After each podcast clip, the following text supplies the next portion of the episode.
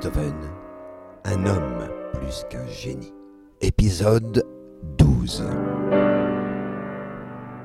Appel.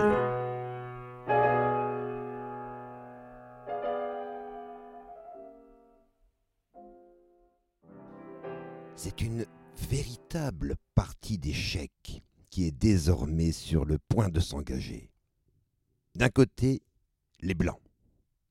Ce sont eux qui commencent toujours la partie. C'est le camp de Beethoven et de ses amis proches. Peters, promu co-tuteur en tête. Le but de ce camp? Récupérer la tutelle du neveu Karl. De l'autre côté, les Noirs, avec pour pièce maîtresse, comme de juste, la reine de la nuit, entourée de la magistrature de Vienne, qui a, septembre dernier, statué sur le sort de la tutelle en la confiant à la mère de Karl avec un séquestre municipal du nom de Nussböck comme co-tuteur. Le but du camp des Noirs? Garder de droit cette tutelle désormais établie officiellement contre les attaques régulières de l'oncle Beethoven. Les Blancs ont commencé la partie. À deux reprises, Beethoven a demandé que la tutelle lui soit réattribuée, surtout qu'il peut désormais compter avec l'aide de Peters, le précepteur des enfants du prince Lobkowitz, au titre de co-tuteur. Deux refus, puis un troisième, suite à une audience devant le magistrat le 7 décembre 1819, ont ponctué une telle requête. Il lui fallait passer par une telle démarche pour entamer un pourvoi en cours d'appel. Cette fois, ça y est. Première attaque des Blancs qui reste dans l'ordre prévu par la procédure. Sur le conseil, sinon la dictée de son avocat Bach, Beethoven envoie à la cour d'appel une demande officielle réclamant l'annulation de la décision du 17 septembre qui lui a retiré la tutelle pour la confier à Johanna et à Nussböck. Comme le veut la procédure, la Cour d'appel demande aux magistrates de se positionner par écrit vis-à-vis de cette requête. C'est maintenant au noir de répondre. Et le retour du magistrat est clair, concis, se contentant de reprendre point par point les décisions qui ont été arrêtées et de répondre aux plaintes de l'appelant, c'est-à-dire Beethoven. Primo, l'infirmité, dans l'espèce d'une surdité aguerrissable, et son inimitié avec la mère de l'enfant le rendent inapte à la tutelle. Secondo, c'est conformément à la loi que la tutelle revient de droit à la mère. Tertio, le délit causé par celle-ci en 1811, que rappelle Laplan, a été puni et ne peut en cela constituer un obstacle pour occuper cette fonction de tutrice. Quarto, rien ne permet de tenir pour fondé les accusations de Laplan quant à la prétendue ingérence pernicieuse de la mère dans l'éducation de son fils. On le voit clairement, la réponse des Noirs s'inscrit parfaitement dans l'ordre établi par la procédure. Il s'agit de faire valoir des faits, et c'est tout. Tout autrement, il en ira avec le mémorandum que Beethoven a commencé à rédiger depuis quelques semaines. Ici et là, dans ses cahiers de conversation ou parfois sur des feuilles volantes, on peut lire certaines idées qui se retrouveront dans le long texte final. J'en cite deux ou trois exemples. Premier exemple. Voilà ce qu'il est possible de lire sur une feuille libre. Je cite. J'ignorais complètement qu'un testament avait été fait mais j'en eus vent. Si le document original est réellement celui que j'ai vu, alors des passages doivent avoir été effacés. je commençai à en parler à mon frère, étant donné que je refusais absolument d'être associé à une si méchante femme pour une question aussi importante que l'éducation de son enfant. Ça commence fort. Évidemment que Beethoven connaissait le testament de son frère. Il confond ici ce testament avec le codicile qui a été ajouté en son absence juste avant que son frère ne meure. Mais notons bien la contradiction grossière qui se présente ici. Il en ignorait l'existence, mais il affirme en même temps que des passages de ce codicile doivent avoir été effacés. Franchement, comment cela serait-il possible de le savoir s'il n'en soupçonnait même pas l'existence? Et puis, ce codicile a bien été signé par quatre témoins, je le rappelle. À moins que. À moins que ce soit l'action de l'avocat présent lors de sa rédaction, le docteur Schoner, qui est parti avec le document pour l'officialiser auprès des tribunaux de Vienne. D'ailleurs, et c'est la toute première fois qu'il énonce en de tels termes, il est clair que ce Schonauer a pris d'emblée parti pour sa belle-sœur. C'est peut-être lui qui a effacé des passages essentiels du codicile. L'accusation est grave, autant qu'absurde, car il a lui-même été chercher en vain ce codicile sur la prétendue demande de son frère mourant, qui atteste donc qu'il n'avait aucune connaissance de son contenu. TQFD. Un autre exemple dans un cahier de conversation cette fois. Il écrit ceci. Je passe sur ces mauvais traitements dont j'ai été l'objet de tous côtés, et combien j'ai été ferme et inébranlable. Socrate et Jésus ont été mes modèles. Rien d'étonnant ici. Socrate et Jésus ont été sacrifiés au nom de la cause que l'un et l'autre défendaient se rappelle ici la mission sacrée que Beethoven met en avant à propos de la tutelle de son neveu, à savoir arracher un pauvre orphelin de père des griffes d'une mauvaise mère. Passons. Car un autre mot sur le même cahier de conversation est beaucoup plus intéressant. Je cite. Je n'ai commis qu'une seule faute, mais on ne peut pas enlever ses enfants à un père. Et je l'étais et le suis encore. Comme quand une faute a été commise dans une maison d'éducation. De même qu'on ne pourrait pas plus m'enlever la tutelle pour cette raison.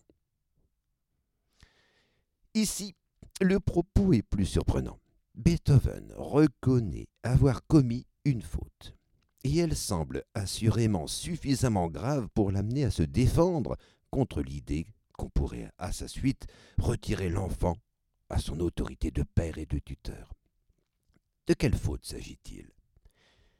Il ne le précise pas ici, mais elle sera bien présente dans le mémorandum. Patience. Et nous verrons que la nature de cette faute, autant que la façon dont il s'en défend, sont proprement édifiantes. J'évoquerai un dernier propos de Beethoven, plus surprenant encore, rédigé sur une feuille volante. Quel discours n'avons-nous pas dû entendre sur les beaux habits dont Madame Beethoven m'accuse? Et avant cela, les remarques insinuant que j'étais amoureux de Madame Beethoven. Nous avons affaire à un grand nombre de faits, des faits? Où sont-ils ici? Beethoven mentionne des racontars, et il considère ceux-ci comme des faits. Drôle de façon de considérer ce à quoi correspond justement un mémorandum adressé à une cour d'appel, qui doit justement se limiter à mentionner les faits relatifs à l'histoire de la tutelle depuis son commencement. Et cela fait transition, justement, avec le mémorandum qui, comme on va le voir, fait violence à la définition tant juridique que commune du mot fait. Le 18 février 1820, Beethoven demande à son ami Bernard de l'aider dans sa rédaction du mémorandum. Je le cite. Sans vouloir me parer des plumes du pan, je crois cependant que je devrais vous laisser une entière liberté pour l'écriture du mémorandum, vous qui êtes capable d'en dire autant et plus, en peu de mots, que moi à longueur de page. L'affaire en deviendrait plus claire et plus convaincante pour les juges. Il semble bien, toutefois, vu le texte qui ressort au final, que les conseils de Bernard soient très partiellement respectés, voire pas du tout. Et ce ne serait pas la première fois. En tout cas, la clarté et la concision des lettres de part aux magistrates et à la cour d'appel ne sont assurément plus d'actualité. Reste tout juste une espèce de plan d'ensemble qui n'est absolument pas suivi dans un texte qui déborde sans cesse, en passant d'une idée à une autre, selon un ordre anarchique qui fait en vérité bien peu cas de celui qui est supposé le lire. Bref, ce mémorandum se présente globalement comme une décharge verbale dont la violence le dispute avec des incohérences qui ne cessent de se répéter. Les trois quarts du texte sont consacrés à des accusations grossières couvrant les deux premières parties du plan proposé. Ces accusations concernant tour à tour Johanna, bien sûr, mais aussi le magistrat qui a décidé en septembre 1819 de confier la tutelle de Karl à celle-ci. C'est sur ces deux parties, de loin les plus significatives, que je m'arrêterai un instant. Mais avant cela, J'insiste une dernière fois sur l'importance des faits.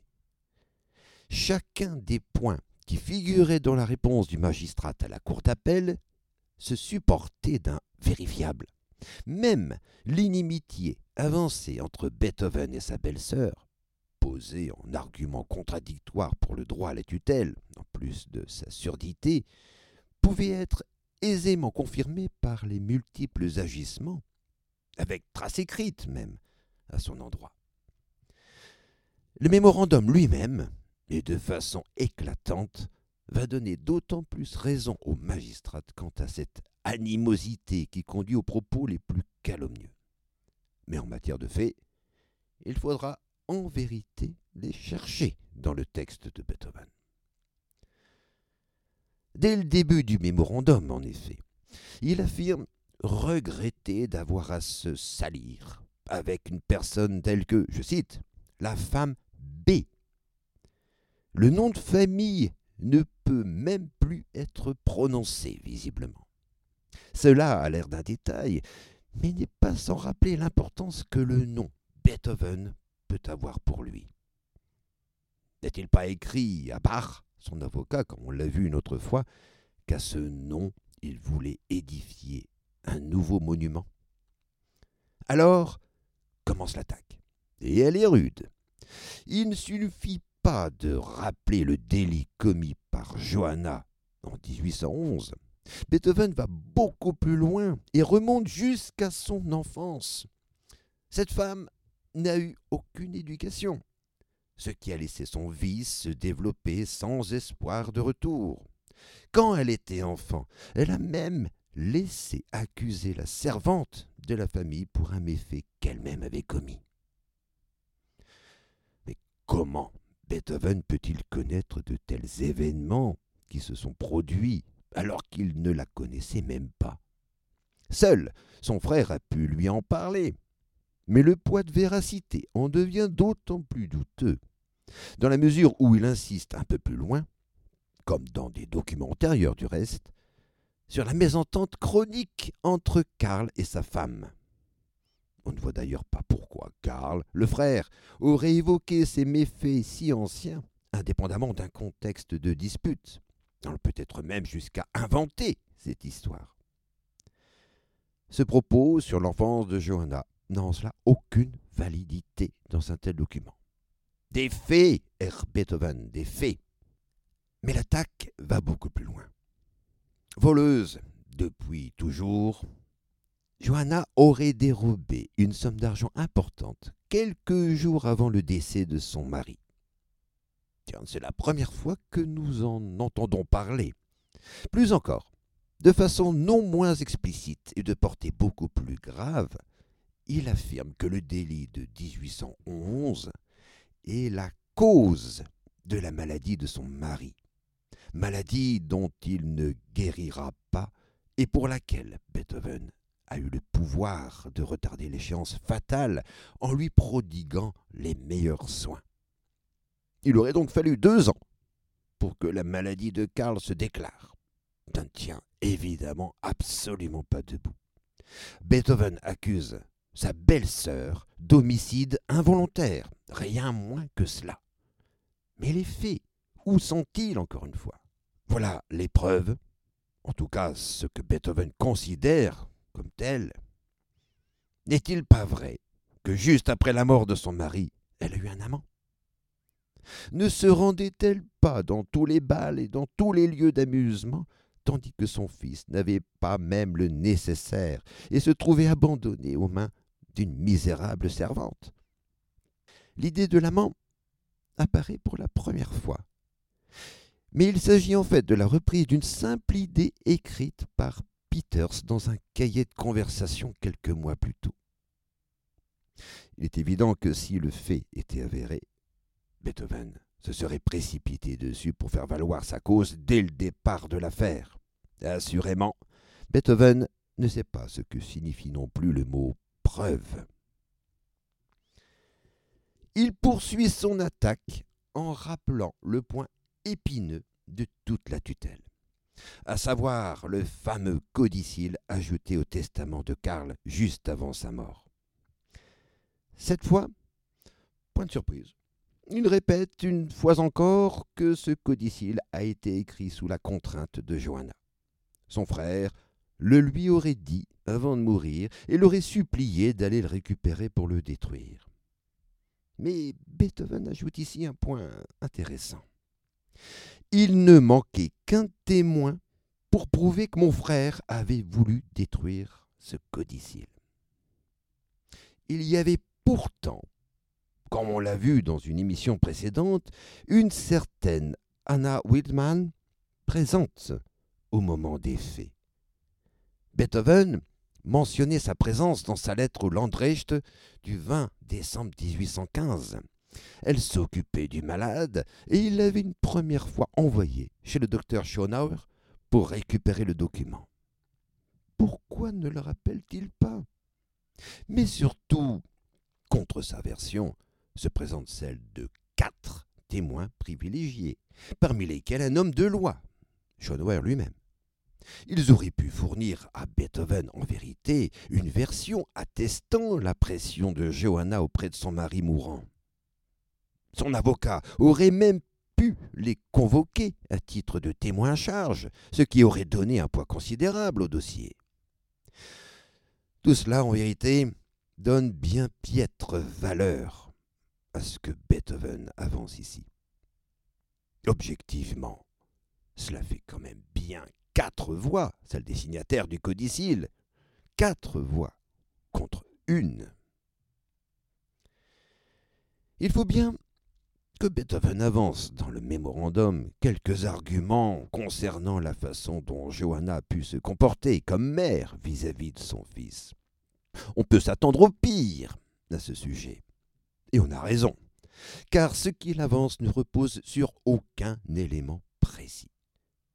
Je cite. Elle s'est toujours montrée de même comme une personne pervertie, extrêmement rusée exerçant à la perfection l'art de la dissimulation.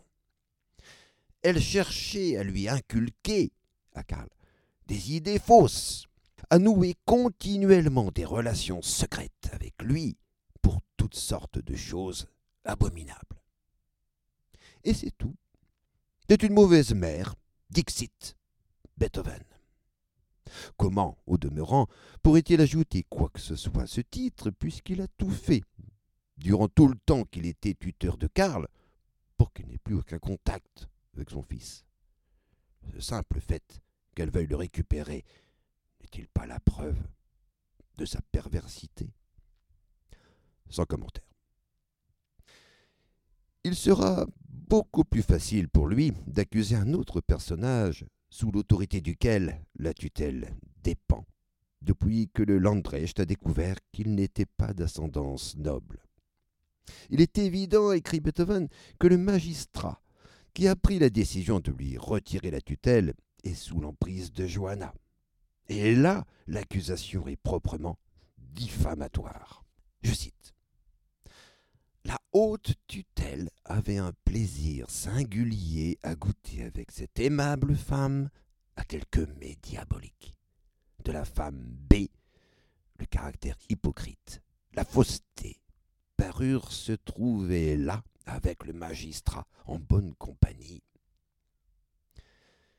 Des incapables complètement soumis à une femme perverse. C'est ainsi que sont présentés les membres de la haute tutelle. Mais il poursuit. J'ai remarqué surtout que dans le caractère des membres de la municipalité, il y a quelque chose qui ne garantit pas des idées bien nettes. Aujourd'hui, un tel a dit que ceci était. Demain, une autorité contraire aura décrété autre chose, et inversement.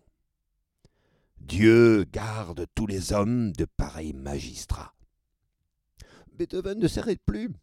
Ce sont des incapables, mais aussi leur but, qui est évidemment celui de la mère, est contraire aux valeurs élémentaires de ce que doit être une tutelle, en allant à l'encontre de l'intérêt de l'enfant et donc du tuteur.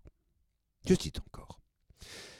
Quel monument de barbarie, cette haute tutelle. D'abord, eu égard à ma fonction de tuteur. Quel mauvais exemple ici de l'ingratitude d'une autorité qui devrait être à proprement parler une autorité philanthropico-pédagogique.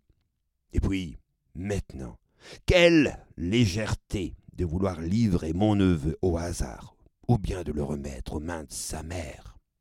Qui sait si cela n'était pas le but? De là, ajoute Beethoven, tout s'explique. C'est la faute à ce magistrat soudoyé que le tuteur qu'il avait nommé, Tucheur, on s'en souvient, a dû démissionner. Monsieur von Tucher n'était que peu écouté et prisé de la haute tutelle de la municipalité.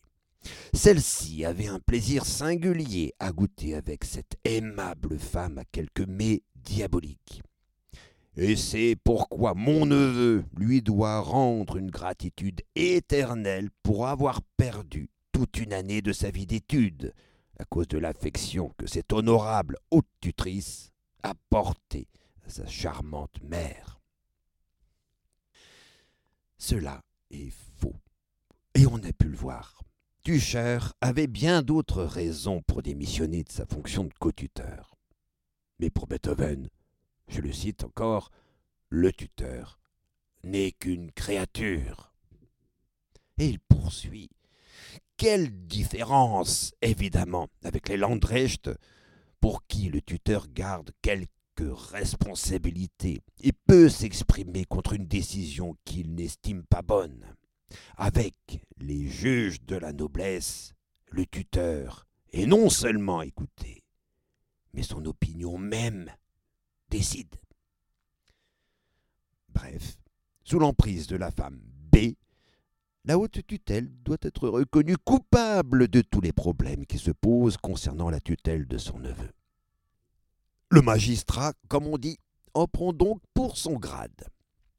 C'est à l'époque de la rédaction du mémorandum, d'ailleurs, que Beethoven compose un petit canon ironique qui lui est destiné. Son titre est Bester Magistrat, Irfricht. Très cher magistrat, vous gelez. Un violoncelle ou une contrebasse accompagne les voix d'hommes pour imiter les frissons du bonhomme.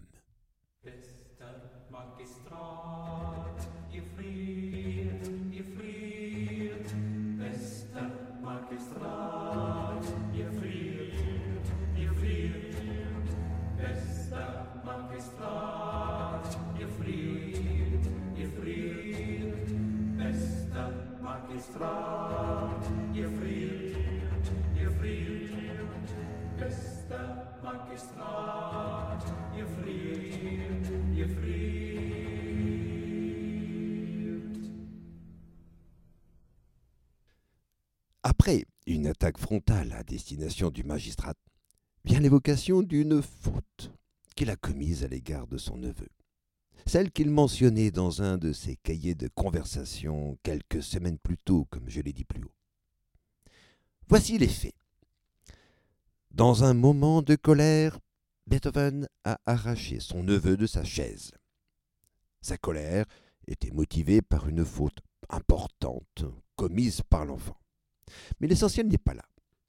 Karl portait un bandage suite à l'opération d'une hernie deux ans plus tôt. Vu la douleur de l'enfant, Smetana, le médecin, est immédiatement convoqué, mais se montre tout à fait rassurant. Il remet même au compositeur un écrit pour l'attester, tout en trouvant cela inutile. Cette attestation a été remise au magistrat.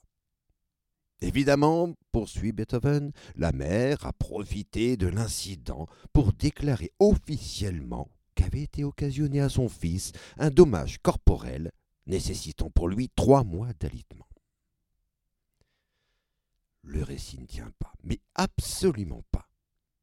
Beethoven affirme avoir remis l'attestation de Smetana au magistrat.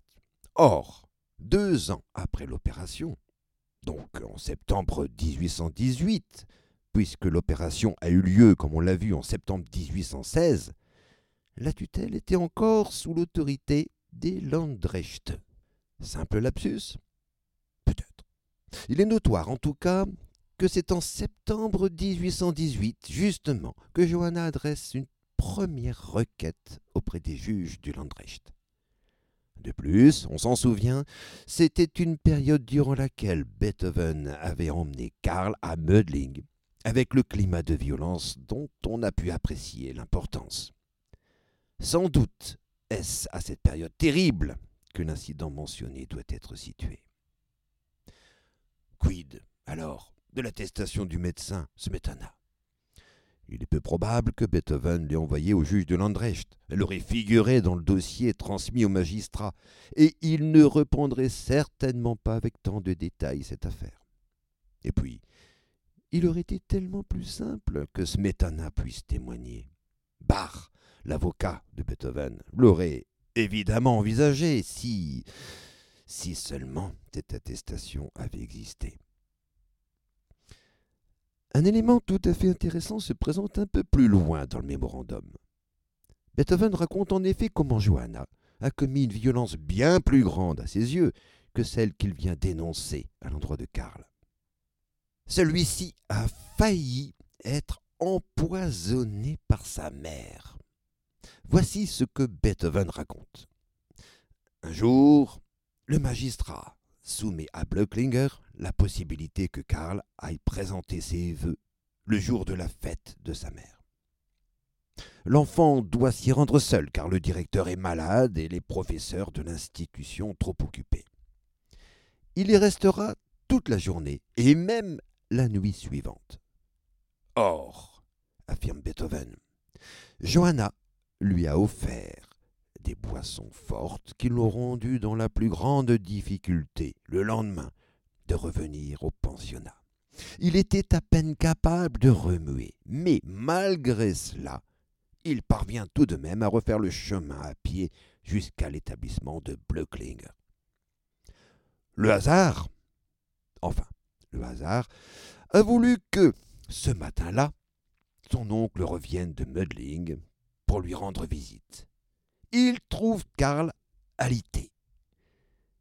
Les médicaments prescrits par le bousilleur de médecins contactés par la mère n'ayant évidemment aucun effet. Il contacte donc lui-même un autre médecin, un bon celui-là, nommé Hasenhorl, qui découvre qu'il s'agit d'une hémorragie. Mais Johanna accourt à l'institution comme une médée furieuse, et avec la permission du magistrat, et contre l'avis du médecin, ramène son fils chez elle. Version de Beethoven, elle avait peur de la découverte de la vraie cause de la maladie, et son mauvais génie l'aurait volontiers aidé à m'en imputer la cause. On nage ici dans l'aberration la plus totale. Ici encore, pourquoi ne pas avoir convoqué ce médecin Hall pour le témoigner? Sûr qu'il rirait aux éclats en voyant la version apportée par Beethoven. Une hémorragie provoquée par un simple dérèglement alimentaire ou par la consommation de boissons fortes? De toute évidence, se rappelle ici la faute de Beethoven lors de la scène de violence qui avait arraché le bandage de Karl.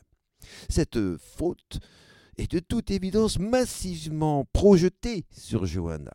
L'incohérence étant à proportion de l'intensité du conflit intérieur dont il tente vaille que vaille de se disculper devant les juges de la cour d'appel. J'ai commis une faute, c'est vrai, je le reconnais, mais c'est sa faute à elle, et au magistrat qui n'existait même pas lors des faits. Et aussi, voyez ce qu'elle a fait, elle. La défense est primaire. Ce n'est pas moi, c'est elle. C'est assez, je crois, pour montrer l'aberration du contenu de ce mémorandum, qui ressemble avant tout, je l'ai dit, à une décharge grossière d'une haine à l'endroit de Johanna et de son complice, le magistrat. Il serait possible de multiplier les contradictions et les mensonges qui figurent d'un bout à l'autre du texte. Je n'en cite que la plus grossière pour en terminer avec ce mémorandum délirant. Beethoven affirme que Johanna a refusé que son fils retourne dans l'établissement de Giannatasio lorsque la tutelle était confiée au Stadtmagistrat. Cela est faux. On a vu en effet que ce sont les Giannatasio eux-mêmes qui ont refusé d'accueillir une nouvelle fois l'enfant.